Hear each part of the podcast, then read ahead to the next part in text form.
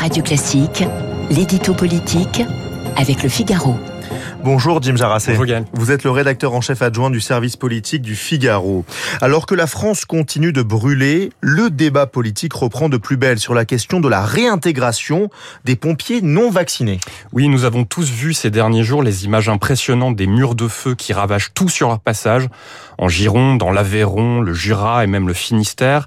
Des incendies qui durent et qui épuisent nos pompiers, obligeant les autorités à demander le renfort de soldats du feu étrangers, venus par exemple de Roumanie ou d'Allemagne. Dans ce contexte tendu, c'est donc assez naturellement que la polémique sur la réintégration des pompiers non vaccinés du Covid a fait son retour sur la scène politique.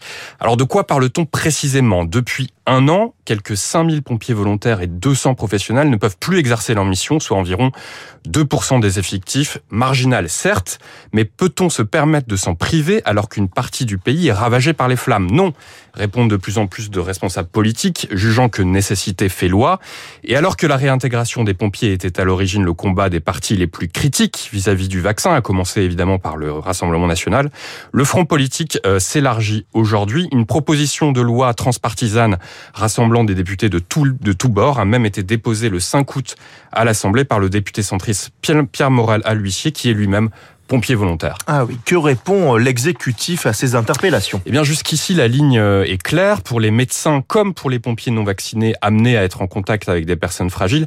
Pas question d'évoquer une réintégration, du moins pas tant que l'épidémie de Covid est encore active.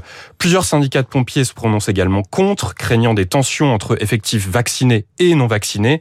Interpellé à l'Assemblée, le ministre de la Santé François Braun a également rappelé que la réintégration de ces quelques centaines de pompiers ne suffirait pas à combler les besoins en effectifs. Et c'est là que l'argumentaire de l'exécutif atteint ses limites, car derrière cette micro-polémique se pose un problème autrement plus fondamental, qui est qu'aujourd'hui, notre pays n'est plus à même de faire face seul à des catastrophes comme les incendies de cet été.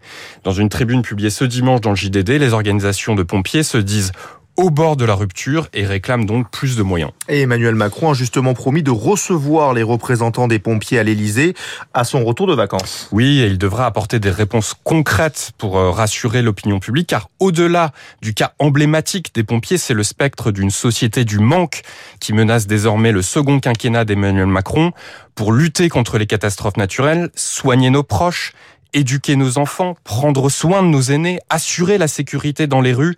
Toutes ces missions vitales de l'État sont menacées par la pénurie d'effectifs. Dans le contexte d'instabilité géopolitique, climatique et économique que nous traversons, il y a donc urgence à revaloriser en profondeur ces métiers.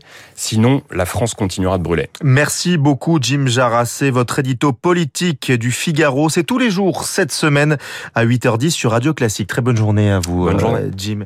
Il est 8h...